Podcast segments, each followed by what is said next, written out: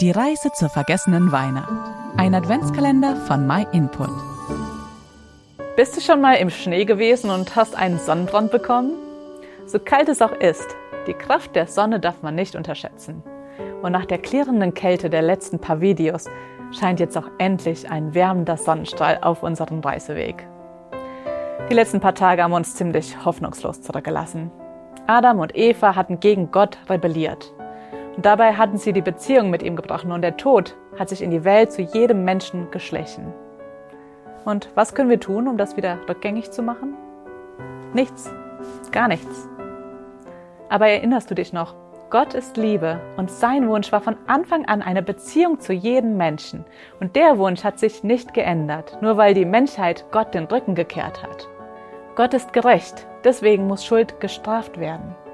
Er ist aber auch Liebe und deswegen wollte er uns nicht einfach dem vernichtenden Gericht überlassen. Er wollte einen Ausweg für uns schaffen. Im Garten Eden hat Gott Adam und Eva gerufen. Und derselbe Gott ruft auch deinen Namen und er reicht dir seine Hand. Und zu dem Satan, der Adam und Eva verführt hatte, sagte er dann Folgendes.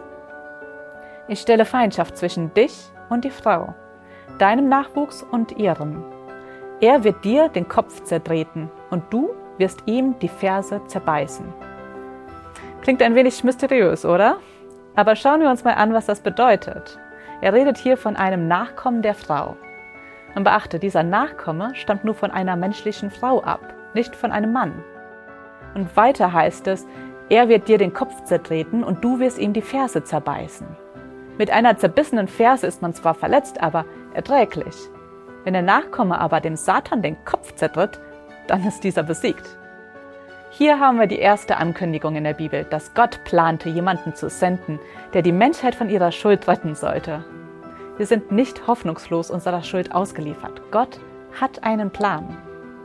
Merkst du, wie die Sonne bei dieser Ankündigung jetzt voll rausgekommen ist? Advent bedeutet ja Ankunft. Das war im Grunde der erste Advent der Menschheit. Seit Gott diese Worte ausgesprochen hatte, warteten die Menschen auf die Ankunft dieses Retters, auf jemanden, der eine Lösung für ihr Schuldproblem bringen würde.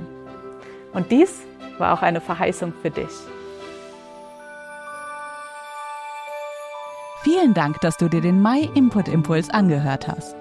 Wenn du mehr über die Bibel erfahren möchtest, kannst du kostenlos eine über unsere Webseite bestellen myinput.it.